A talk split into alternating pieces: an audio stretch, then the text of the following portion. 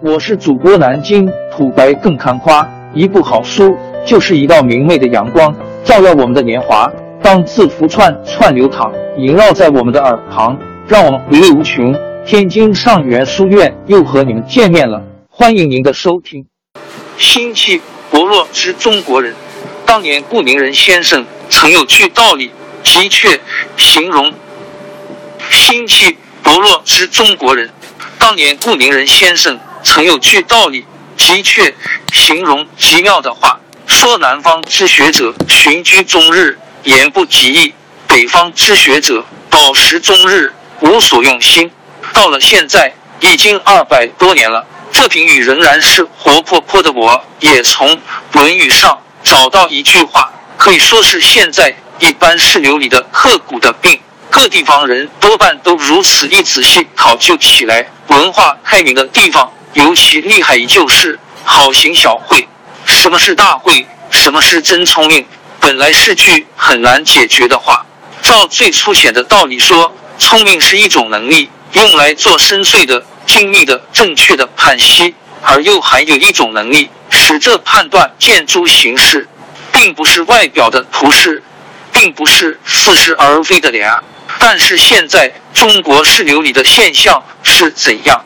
一般的人只讲究外表的图示，只讲究似是面非的伎俩。论到做事，最关切的是应酬；论到求学，最两的是目录的学问、没道理的议论、油滑的文条、圆通漂亮、干才，一切名词是大家心里最羡慕的，时时刻刻想学的。他只会不知道用他的人性。他觉得天地间一切事情都可以弄鬼得来，只管目前，不管谁远，只要输，不问正当解决办法，只要外面光，不要里面实在。到处用偏锋的笔法，到处用浅薄的手段。本来缺乏做正确判断的能力，又不肯自居于不聪明之列，专做智直的事情，自然要借重小慧了。觉得小慧可以应付天地间一切事情，无真聪明，就成了小慧主义了。世上所谓聪明人，一百个中差不多有九十九个是似聪明，但聪明就是小慧，唯其是聪明面不是聪明，更不如不聪明的无害了。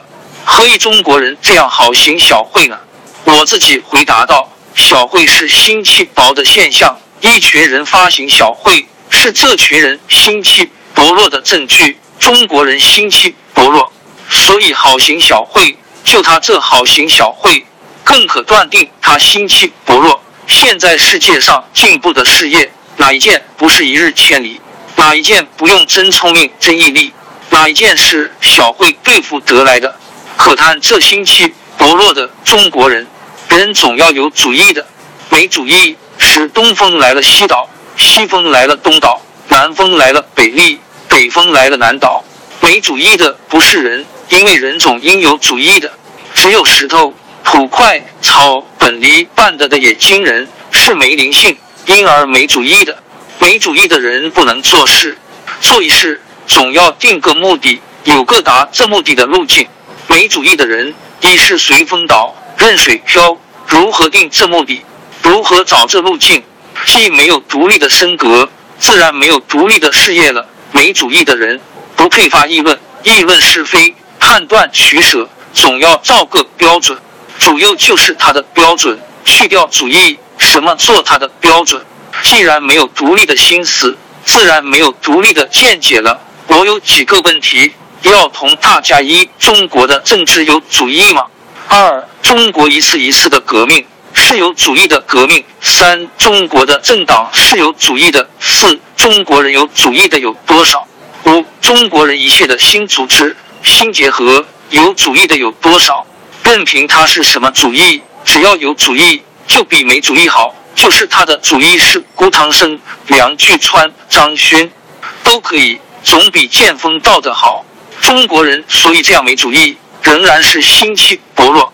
可叹这心薄弱的中国人，原在一千九百一十九首二月一第一卷第二号。王朝更迭，江山易主，世事山河都会变迁。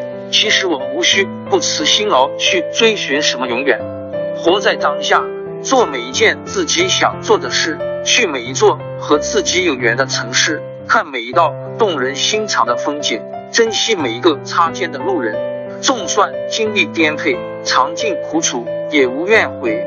感谢您的收听，朋友们，让我们下期再见。